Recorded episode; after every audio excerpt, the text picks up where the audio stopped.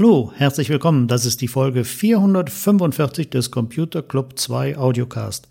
Herzlich willkommen. Es freut uns, dass, wir dabei, dass Sie dabei sind. Ähm, und wir haben wieder ein bisschen was zu erzählen. Ich glaube, der Wolfgang auch. Ja, ich könnte Ihnen stundenlang erzählen. Ja, ja, ich habe ich hab auch wieder ein paar Sachen, äh, die ich ganz gern loswerden möchte. Äh, positive, nette, lustige, schöne und äh, ja, nicht so schöne Dinge, aus denen gute entstehen. Auch von Leuten, die nicht so gut sind. Jetzt habe ich wieder was Krummes erzählt, aber der eine oder andere wird es hinterher verstehen. Wolfgang, weißt du, was kurz nach dem Finale der Fußball-Weltmeisterschaft 1954 passierte? Die haben sie besoffen. War Deutschland das erste Mal Fußball-Weltmeister. Ja, kurz danach kam das erste Transistorradio auf die Welt. 54 war das schon. 1954. Im Oktober 1954 hat die, haben Texas Instruments und die Regency Division, Division IDEA, IDEA, abgekürzt aus Indianapolis, haben den ersten batteriebetriebenen Transistorempfänger auf den Markt gebracht. Der hieß Regency, Regency T1, hieß er. Ähm, der hatte, der kostete damals 50 Dollar, das wären also heute ungefähr 500 Dollar ähm, hatte lange Welle und Mittelwelle zum Empfang und äh, hatte auf seiner Frequenzskala auch zwei rote Striche. Das waren die Frequenzen, die man einstellen sollte, falls die Russen Atomraketen schmeißen oder die Marsianer in New York landen, also diese Notruf, äh, Notrufkanäle. Mhm. Die Geräte waren mit vier NPN Germanium-Transistoren ausgestattet das waren die TI 223, zweimal TI 222 und ein TI 210. Die mussten alles regeln. Äh, der, das war ein selbstschwingende ZF, also eine selbstschwingende Mischstufe. Äh, die ZF betrug damals nur 262 Kilohertz, nicht wie bei den Röhren üblich, damals 445 Kilo, 455 Kilohertz. Das lag daran, dass die Germanium-Transistoren zu der Zeit noch nicht so gut mit hohen Frequenzen klarkamen. Ja, überhaupt so, nicht mit und dann, äh, Frequenzen. Bitte? Überhaupt nicht mit hohen Frequenzen. Das war ja das Problem. Und die hatten ja damals Glück, äh, dass es noch kein UKW gab. Das wäre nicht gegangen. Jedenfalls brauchte man für die Verstärkung ein bisschen mehr Spannung. Deswegen hat man 22,5 Anodenvolt Batterie, also Anodenbatterien eingesetzt mit 22,5 Volt. Ähm, die dann überhaupt eine Verstärkung ermöglichten. Ich meine, das Ding war nicht lange am Markt, war auch kein großer Erfolg. Kurz darauf kam dann der Regency TA4, da hat man schon die Spannung auf 9 Volt halbiert. Denn in dieser Zeit, als das Radio auf den Markt kam, erblickte auch der NPN-Transistor, der Silizium-Transistor, das Licht der Welt, der natürlich dann zu der Zeit schon hm, bessere Leistungsmerkmale zeigte als die damals üblichen oder damals fertigungstechnisch möglichen NPM-Germanium-Transistoren. Ja, ähm, Heinz, äh, also äh, ein NPN-Transistor muss nicht Silizium-Transistor sein. Außerdem, es gibt sowohl in Germanium-Technologie wie auch in äh, Silizium-Technologie ja. NPN und PNP-Transistoren. Und diese 22 Volt, die haben vielleicht keine andere Batterie gehabt, denn äh, ein Germanium-Transistor läuft sogar noch mit niedrigeren Spannungen als ein Silizium-Transistor. Äh, da sind hm. wahrscheinlich dem ja, Historiker ich, ich, irgendwelche also wenn, Sachen nicht so ganz klar gewesen. Aber egal, der die, Zeitpunkt 54 hab, ist ja klar. Ihr habt da mal einen Blick auf die Schaltung geworfen, die natürlich im Netz verfügbar sind unter regencytr1.com. Ähm, ich vermute mal, die brauchten die hohe Spannung für die NF-Verstärkung, damit man überhaupt was hörte.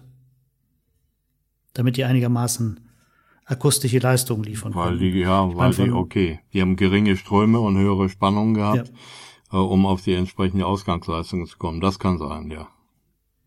Also wenn ich die, das war eine sehr, sehr einfache Schaltung. Ich meine, das Ding äh, lief ja auch nicht lange. Ne? Die teure Batterie, die hielt gerade mal 20, bei viel Glück 30 Stunden, da musste man die neu kaufen. Und die war wirklich richtig teuer damals. Äh, es gibt noch welche davon im Radiomuseum oder im Deutschen Museum in München steht noch einer. Und wie gesagt, die technischen Unterlagen gibt es unter Regency, also regencytr1.com. Äh, da kann man sich alles runterladen. Ich meine, in Deutschland gab es auch denn irgendwann mal Transistorradios. Also der TR1 war also kein Erfolg, weil einfach zu teuer war und die Technik war einfach noch nicht so weit. Vielleicht waren die Leute auch noch zu sehr an die Röhre gewöhnt, hatte mal eine Viertelstunde Zeit, bis das Radio endlich kam. In Japan, da kamen die Transistorradios viel eher auf den Markt. Äh, die waren so 56 rum, war Japan mit Transistoren versorgt. In Deutschland kamen die ersten volltransistorierten Radios 1957 an. Und äh, ein Jahr später gab es denn die Peggy von Akkord. Das war später Blaupunkt, glaube ich. Mhm. Und äh, der Telefunken Partner. Das waren so die Geräte, die in Deutschland dann zur WM 1958, äh, 1958 auf den Markt kamen. Das ist immer so ein schöner Zeitpunkt, wo man neue Geräte verkaufen kann. Heute werden der Flachfernseher verkauft. Und in der DDR kam irgendwann im Jahreswechsel 1959, 1960 das Sternchen auf den Markt. Wenn man, ich glaube, du hast noch so eins, hast du mal gesagt, du hast noch so eine Peggy. Ja, äh, noch ich habe noch einen Akkord, da steht auch noch Akkord drauf und es ist ein Holzgehäuse, etwas oval, das heißt oben äh, etwas schmaler als unten, mit äh, blauem Kunstleder bezogen, also äh, war schon irre. Aber der Lautsprecher, ein 210 Ohm Lautsprecher da drin, der äh, hat richtig guten Klang gebracht, auch auf Langwelle und Mittelwelle. Äh, ich glaube, das Teil hatte, nee, hatte auch noch keine Kurzwelle. Äh, so hoch kamen die Dinger noch gar nicht. Die haben in der Endstufe zweimal OC72 gehabt, äh, NF-Endstufe und äh, ein OC45, glaube ich, in der äh, HF-Vorstufe. Wobei eine Vorstufe hatte der gar nicht. Der hat gleich äh, die Mischung mit dem Oszillator gemacht oder so. Irgend sowas war. Ich muss mir nochmal ansehen. Ich muss sowieso reparieren. Äh, es funktioniert nämlich nicht mehr. Du musst natürlich aufpassen, die letzten öffentlich-rechtlichen Mittellange-Welle-Sender werden wahrscheinlich spätestens nächstes Jahr abgeschaltet. Ja, und wo ist das Problem? Ich baue mir selbst einen, und?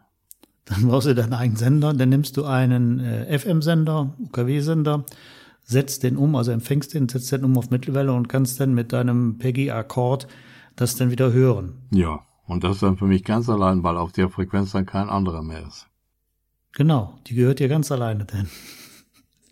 Also vor 60 Jahren schon kam das erste Transistorradio weltweit auf den Markt in den USA eben. Hm. Ja, die Zeit vergeht ganz schön. Ich kann mich erinnern, es war wohl 1960, als ich damals mein erstes Transistorradio bekommen habe. Und zwar von meinem Hausarzt. Der hatte eins und das hat nicht mehr funktioniert. Und äh, dann hat er mir das mitgegeben, weil er wusste, dass ich äh, an allen rumbastel, was es so gibt. Und eine halbe Stunde später lief's wieder. Dann bin ich nachmittags nochmal dahin und da hatte vor Freude oder sonst was, hat er mir das geschenkt. Das war schon eine Sensation. Übrigens die Platinen davon, das Gehäuse nicht mehr, das ist irgendwann kaputt gegangen. Aber die Platinen davon, die habe ich heute noch. Die sind eingebaut in der Zigarrenkiste. Könnte ich irgendwann mal mit in eine Fernsehsendung bringen. Es ist schon Abenteuer. Und das funktioniert noch. Ist ja klar, habe ich 1916 selbst repariert. 1960 selbst repariert. Dann musst du aber auch Peggy mitbringen. Mhm. Ja, machen wir mal eine Oldie. Und den Sender dafür mitbringen. Eine Oldie-Sendung mit meinen beiden Radios und dir. Ja, genau. ja, das kann man sich heute gar nicht mehr vorstellen derzeit. Das war alles noch, äh, alles analog, nichts Digitales dabei. Ja, und vor allen Dingen äh, äh die hohen Frequenzen, die konnte man damals mit den Halbleitern noch gar nicht bedienen. Wir haben in der Endstufe ein OC71 gehabt, das war so ein Glasgehäuse, schwarz angemalt, mit einem roten Punkt an der Seite für einen Kollektor äh, markiert. Die äh, OC72, die hatten auf dem Glasgehäuse eine Metallhülse drauf, die konnte man, wenn man sie warm gemacht hat, dann äh, abziehen und dann hatten wir die ersten Fototransistoren, denn wenn man die richtig angeleuchtet hat, äh, das konnte man schaltungstechnisch hinterher auswerten. Und vorher gab es noch diese kleinen blauen Dinger, diese GFT 44 oder sowas, die gingen sogar schon in den unteren Kurzwellenbereich hinein. Also es war eine sehr abenteuerliche Zeit. Hochfrequenz, das ging dann später irgendwann los mit AF 117 oder so. Da habe ich, glaube ich, sogar noch welche. Vierpolige waren das, aber die hatten nur einen Schirm noch dran. Äh, es war äh, wirklich abenteuerlich. Es kamen jedes Jahr so viele neue Typen heraus und die Frequenzen gingen immer höher. Die Fernsehgeräte, die waren ja am Anfang voll Röhren bestückt und später kamen dann nach und nach äh, Transistoren dazu. Im Tuner, also im eigentlichen Empfangsteil, da waren am längsten noch Röhren drin, weil man diese hohen Frequenzen aus damaliger Sicht nicht äh, ja tatsächlich mit Halbleitern bestückt äh, bearbeiten, verstärken konnte. Tolle mhm. Sache, tolle Zeit war das. Und heute haben wir einen Chip, schließt auf der einen Seite eine Antenne an, an der Seite eine Batterie und hinten einen Lautsprecher und fertig ist das Radio. Ja, gut, hat auch was. viel kompakter. Macht aber keinen Spaß. Man kann es allerdings nicht mehr reparieren. Ja, das wird schwierig. Ja, reparieren. Müssen wir denn etwas reparieren? Äh, wir müssten vielleicht mal über äh, Sachen nachdenken, die wir reparieren müssen, und zwar im Bewusstsein von Leuten, die uns äh, ausspähen wollen. Da ist zum Beispiel der James B. Comney, Comey, der Leiter der äh, US-Bundespolizei. Äh, kluge Leute sagen auch FBI dazu. Ähm, und äh, ja, der äh, hat sich darüber echauffiert, dass Google und Apple künftig äh, Verschlüsselung standardmäßig in ihre Betriebssysteme einbauen wollen. Und äh, er ist also der Meinung, äh, wenn das der Fall ist, dann muss unbedingt für ihn, das heißt für seine Behörde und für alle anderen äh, Schlapphut-Kameraden, ein Vordereingang da sein, kein Hintereingang, nein, nein, ein Vordereingang dass er, wir sollen also alles verschlüsseln können, aber dann anschließend äh, muss er das alles entschlüsseln können. Ich frage mich manchmal, äh, was hat denn jemand gefrühstückt, der sowas äh, hat? Irgendwie faule Eier oder sonst was? Wie kommt man auf solche Gedankenfürze? Warum soll irgendein Mensch auf der Welt etwas verschlüsseln, damit es dann von anderen entschlüsselt wird? Und auch hier wieder ganz klar, wie in der letzten Folge schon die Frage, denken diese Leute eigentlich nicht wirklich darüber nach. Alles das, was heute Wissen von wenigen ist, wird in wenigen Jahren Wissen von allen sein. Das heißt also, wenn man gezielt Lücken für Geheimdienste einbaut in irgendwelche Verschlüsselungssysteme, egal wie, dann werden natürlich auch kriminelle Elemente dann daran knabbern wollen und sich dieses Wissen verschaffen und das Know-how wächst exponentiell. Also äh, hier läuft etwas vollkommen schief. Äh, die Staaten auf dieser Erde meinen tatsächlich, sie hätten ein natürliches Recht, jeden Menschen seine geheimsten Gedanken äh, abhören, auslesen, ausspähen, abgucken oder wie auch immer zu können. Das ist falsch. Meine Gedanken gehören mir. Und wenn ich die mit jemandem, den ich mag, austausche, dann gehören die uns beiden und nicht irgendeinem Staat, noch nicht mal meinem eigenen. Also das, die ganze Ding kannst du ja noch ein Stückchen weiter, ein Stückchen weiter drehen. A, die deutschen Geheimdienste stoßen ins gleiche Horn, was ja nicht erstaunlich war. Aber jetzt ist in den USA etwas passiert, das mindestens genauso absurd, genauso absurd ist. Wind River Systems, die bauen ja so Entwicklungssysteme, ist eine Intel-Tochter, die muss 750.000 Dollar Konventionalstrafe zahlen. Nicht, weil sie irgendwas Illegales gemacht hat. Sie hat Verschlüsselungssoftware nach China, Hongkong und Russland geliefert und nach Israel, nach Südafrika und Südkorea. Keine dieser Staaten ist auf einer Liste für Exportrestriktionen. Trotzdem ist das Bureau of Industry and Security also ein, das Sicherheitsbüro des US-Handelsministeriums, der Meinung, dass die gegen ein Gesetz verstoßen haben, weil sie eine Verschlüsselungssoftware in ein anderes Land geliefert haben. Die Anwälte, äh, die internationale Kanzlei Goodwin Proctor, sagt, das ist der erste Fall, in dem überhaupt erstmal eine Strafe für Verschlüsse für Export in Länder verhängt wurde, für die keine Exportrestriktionen bestehen. Und wo soll das Ganze denn enden? Wie viele Softwareprodukte oder Entwicklungssysteme gibt es, die standardmäßig eine Verschlüsselungssoftware an Bord haben, damit man sichere Geräte bauen kann, damit man sicher kommunizieren kann? Was, welche Position hat wirklich so ein Bureau of Industry and Security, die ihre eigenen Leute bestraft, bloß weil sie versuchen, die Welt ein bisschen sicherer zu machen, um die Welt vor Kriminellen zu schützen? Ich weiß darauf keine Antwort. Vielleicht ist das die gleiche Ursache oder der gleiche Hintergrund, äh, wie du so eben erzähltest, dass die, wenn Handys verschlüsselt werden, möchten wir aber trotzdem darauf zugreifen dürfen. Mhm. Die haben alle, alle derart einen an der Waffel, das glaubst du gar nicht. Aber die merken das nicht. Das ist das große Problem dabei.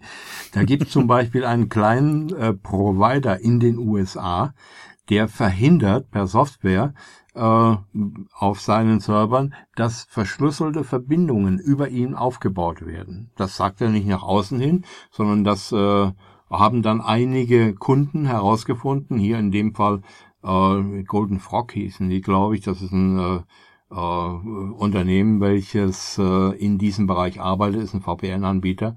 Und äh, die haben dann festgestellt, dass da zuerst mal SMTP-Banner überschrieben worden sind äh, von dem dem E-Mail-Server und äh, auch die Antworten des E-Mail-Servers an den Client wurden manipuliert, indem die Verschlüsselung äh, per Start-TTL äh, durch den äh, Server bestätigt wurde und so weiter, damit der Client dann davon ausging, dass der Server keine Verschlüsselung unterstützt und deswegen die Sache zurückgewiesen hat und so weiter. Also ähm, jetzt geht es schon los. Ich weiß nicht, was dahinter steckt. Ich habe überhaupt keine Vorstellung, ob das jetzt äh, vom Staat initiiert ist, ob da irgendwo Druck ausgeübt wird oder ob das nur äh, irgendein Irrer ist, der der Meinung ist, dass Verschlüsselung vielleicht gesundheitsschädlich ist oder so etwas.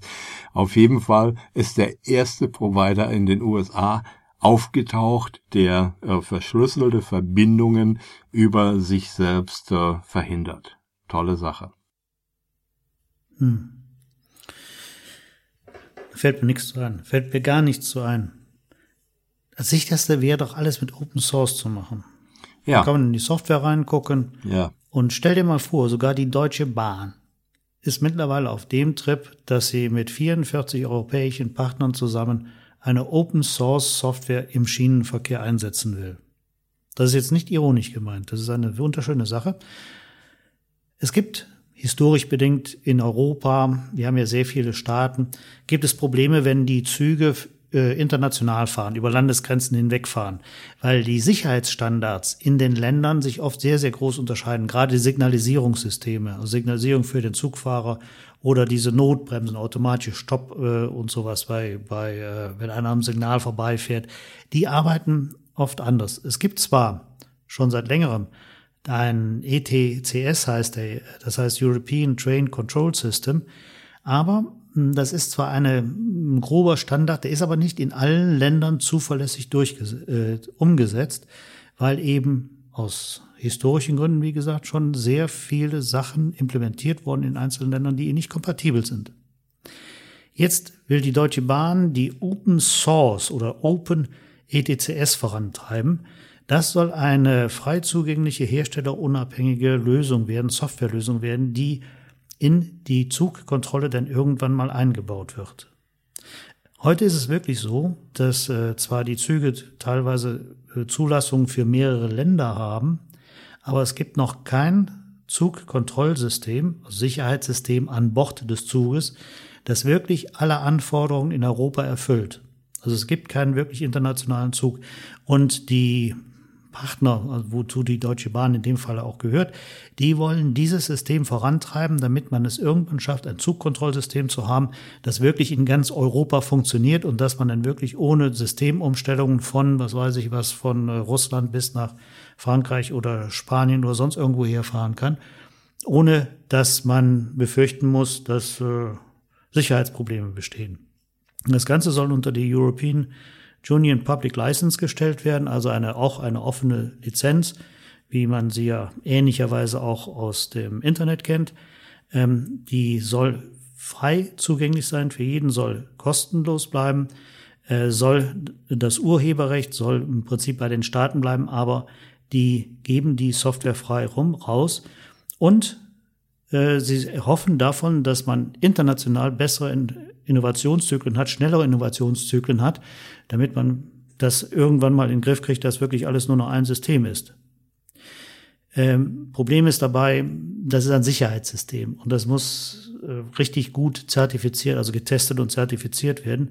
Das äh, Fraunhof, äh, Fraunhofer Fokus, also Fraunhofer ist, äh, Institut für offene Kommunikationssysteme, die in Berlin, die arbeiten zurzeit an einer Software, um diese Lösungen, die da kommen, automatisiert testen zu können.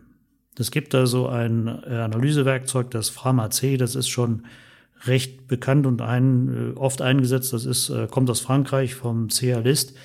Ähm, die analysieren nach mathematischen Regeln den Quellcode und können ziemlich genau automatisiert sagen, ob die Software fehlerfrei ist, ob logische Fehler, Ablauffehler drin sind und wo Probleme auftreten können, wo die Programmierer noch mal ran müssen. Man hofft, dass man eine erste Version dieser Open ETCS Software bis äh, Mitte, Ende oder Ende nächsten Jahres zur Verfügung stellen kann, so dass sich die Bahngesellschaften dann dran machen können, die internationalen Bahngesellschaften dran machen können, das in das reale Leben zu überführen, also aus der Entwicklung raus in die Züge rein. Und dann können wir irgendwann mal offiziell ohne Probleme über alle Ländergrenzen hinweg mit dem Zug fahren. Mhm. Wenn das nicht klappt, muss man Flieger nehmen. Mein kryptisches Geschwafel vom Anfang kann ich vielleicht mal etwas auflösen.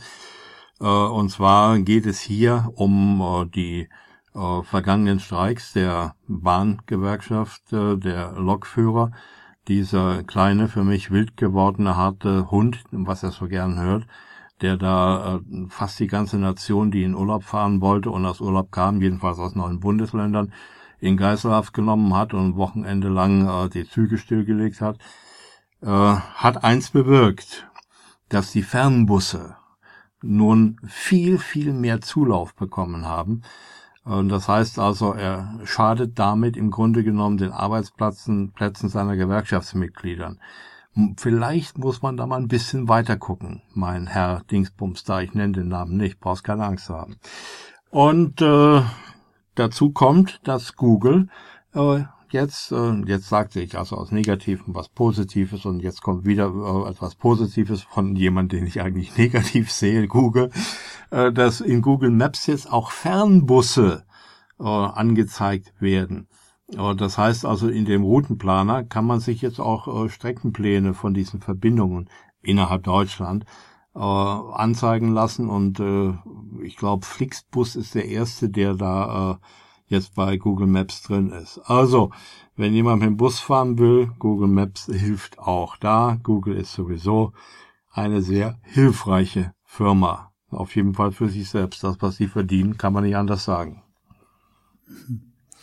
Ja, das Ganze spielt ja online und das spielt Google letztendlich auch mit äh, nicht ganz unschuldig. Statista, das ist ein Statistikportal im Netz, ähm, hat mal eine Umfrage, eine Umfrage unter Webnutzern gemacht. Was seid ihr bereit für Online-Nachrichten auszugeben? Wir haben ja bis jetzt eine, tja, eine regelrechte Gratiskultur im Netz. Wenn ich äh, Spiegel Online, Bild.de, Welt oder Stern oder hm, Zeit oder NZZ oder sonst was gucke, sind die meisten Inhalte frei. Gut, Bild hat Bild Plus. Bei Welt wird es so gemacht, die ersten 20 Beiträge kann man sich gratis ansehen und wenn man dann im Monat auf mehr kommt, dann sagen sie hier, dann abonnier das doch, du, wir sind hier anscheinend zu viel wert, dann gib uns auch ein bisschen Geld dafür. Die Frage ist, was ist denn Leuten wert oder was wäre den hm, regelmäßigen Besuchern von Nachrichtenseiten wert, dafür zu bezahlen? Für eine Zeitung bezahlen wir ja. Das äh, ist eben Material, da gehen wir an Kiosk, kaufen die oder haben die abonniert. Interessant waren die Antworten. Also rein statistisch würden die Deutschen äh, 5,45 Euro für eine Webseite pro Monat bezahlen. Allerdings muss man auch sehen, dass 89 Prozent der, äh, 59 Prozent der Befragten überhaupt nicht bereit sind, irgendwas dafür zu bezahlen. Die zahlen wollen, sagen also 5,45 Euro. Männer sind etwas großzügiger, die würden 5,84 Euro zahlen, Frauen 5,07 Euro. Aber wie gesagt, die große Mehrheit, 59 Prozent, würde nichts dafür bezahlen. Wobei bei den Jüngeren sieht es denn schon wieder anders aus. Ähm, da sind es nur 47, was heißt nur, da sind es 47 Prozent, auch fast die Hälfte, die nichts bezahlen würden. Ähm, die anderen würden dann äh, 5 Euro bis zu 5,85 Euro bezahlen und die Älteren, die also über 40 Jahre alt sind, würden nur 5, äh, Entschuldigung, die Zahlen habe ich jetzt vertauscht. 5,41 Euro würden die Jüngeren bezahlen, die 20- bis 29-Jährigen, und die über 40-Jährigen würden 5,85 Euro bezahlen. Denen wäre das also eher etwas wert. Diese Untersuchung ist jetzt im Spätsommer 2014 gelaufen Und dazu wurden etwas über 1000 Leute befragt, die zwischen 14 und 49 Jahre alt waren. Wie gesagt, es war eine Online-Befragung, also Leute, die sowieso im Netz unterwegs sind. Aber was man sagen muss, der Mehrzahl, immer noch der Mehrheit der Leute sind Nachrichten auf dem digitalen Verbreitungsweg nichts wert. Sie sind nicht wert zu bezahlen. Die Ursache dafür ist sicherlich nicht ganz einfach. Für eine Zeitung sind wir es gewohnt zu bezahlen. Das war immer schon so. Als die, das Internet aufkam und die ersten Inhalte verbreitet wurden, war es von vornherein, da es aus der Wissenschaft kommt, ein Gratisnetz. Alle haben sich drauf gestürzt, haben gesagt, okay, wir bieten unsere Inhalte an und werden von der Werbung gut leben. Die einzigen, die gut wirklich von der Werbung gut leben sind, ist Google, der größte Werbekonzern der Welt. Die Verlage, die hängen jetzt aber am Pranger. Sie haben einmal angefangen, das gratis zu machen und haben dann hinterher immer wieder mal versucht, eine Bezahlschranke hochzuziehen. Zum Beispiel auch die New York Times und die Washington Post. Die haben es dann wieder aufgegeben, weil denn die Such Besucher wegblieben. Die brach dermaßen dramatisch ein, dass sie keine Werbeeinnahmen mehr erzielen konnten. Also hier beißt sich die Katze jetzt wieder selber in den Schwanz und ich wage keine Prognose abzugeben, wie das in irgendwann mal ausgehen wird. Sicherlich wollen die Verlage alle Geld haben, die werden es versuchen, nur versuchen es mit Tablet-Versionen, also mit, mit äh, iPad-Versionen, mit Smartphone-Versionen, mit Sonderausgaben, mit besonderen Diensten, die man online anbietet. Aber ob die Grundversorgung mit Nachrichten wirklich den Leuten irgendwann mal Geld wert ist, wage ich nicht zu beurteilen. Wie viel wärst du denn bereit auszugeben, Wolfgang? Null. Mein Vorschlag ist ein ganz anderer.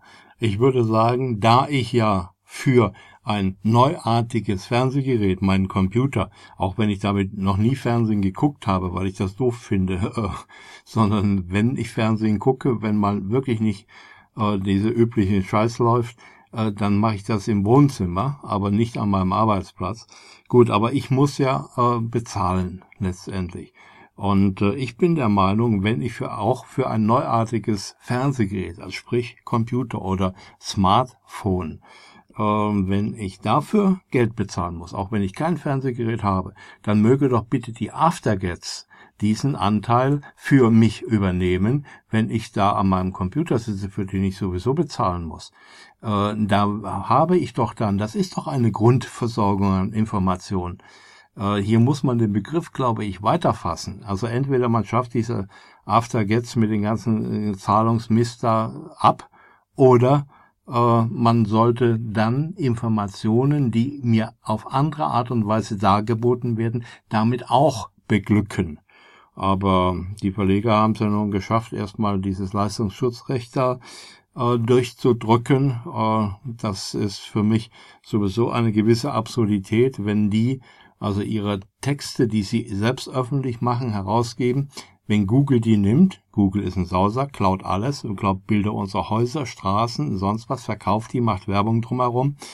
Äh, aber okay, äh, wenn aber jetzt Google diese Sachen, die sowieso veröffentlicht worden sind, nimmt und die selbst darstellt, wiederum garniert mit wunderschöner Werbung, dann äh, schreien die Verleger und wir, sie wollen Geld dafür haben. Und wenn Google aber jetzt äh, sagt, okay, dann nehmen wir nur noch die Überschriften und keine Kurztexte und nichts mehr, jetzt schreien die Verleger wieder und sagen, dann gehen die kleinen Verlage kaputt, dann geht ja der Traffic äh, von ihren Seiten weg, dann kommen ja gar nicht mehr so viele.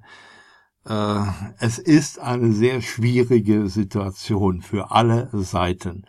Aber wenn wir und zeigt die Hilflosigkeit der Verlage. die wir konsumieren wollen, äh, wenn wir dafür bezahlen, dazu wäre ich ja auch bereit. Ich bin nicht bereit, der Aftergets das Geld hinterher zu werfen, äh, sondern ich bin bereit, das, was ich will, äh, und dann so ein Pay-per-View oder wie auch immer das auf Neudeutsch heißt, zu machen, dafür zu bezahlen. Ja. Aber dann muss erstmal alles eins sein, alles gleich sein. Ich kaufe mir abends die Tagesschau, wenn ich sie gucken will. Ich kaufe mir äh, ZDF heute, naja, schlimm geworden, aber okay. Äh, und solche Sachen. Aber äh, dann genauso auch eben ein Artikel von, von Spiegel Online, nee, lieber nicht, das taugt nichts, Bild sowieso nicht, aber es gibt ja sicherlich auch Publikationen im Netz, die mir zusagen. Dafür bezahlen, okay, aber nicht generell fünf Euro für einen Monat lang und dann kann ich überall gucken. Das wäre eigentlich äh, überhaupt nicht denkbar für mich. Es zeigt auch, wie hilflos die Verleger sind. Alle sind hilflos. Hm. Bis auf Google, die sind reich.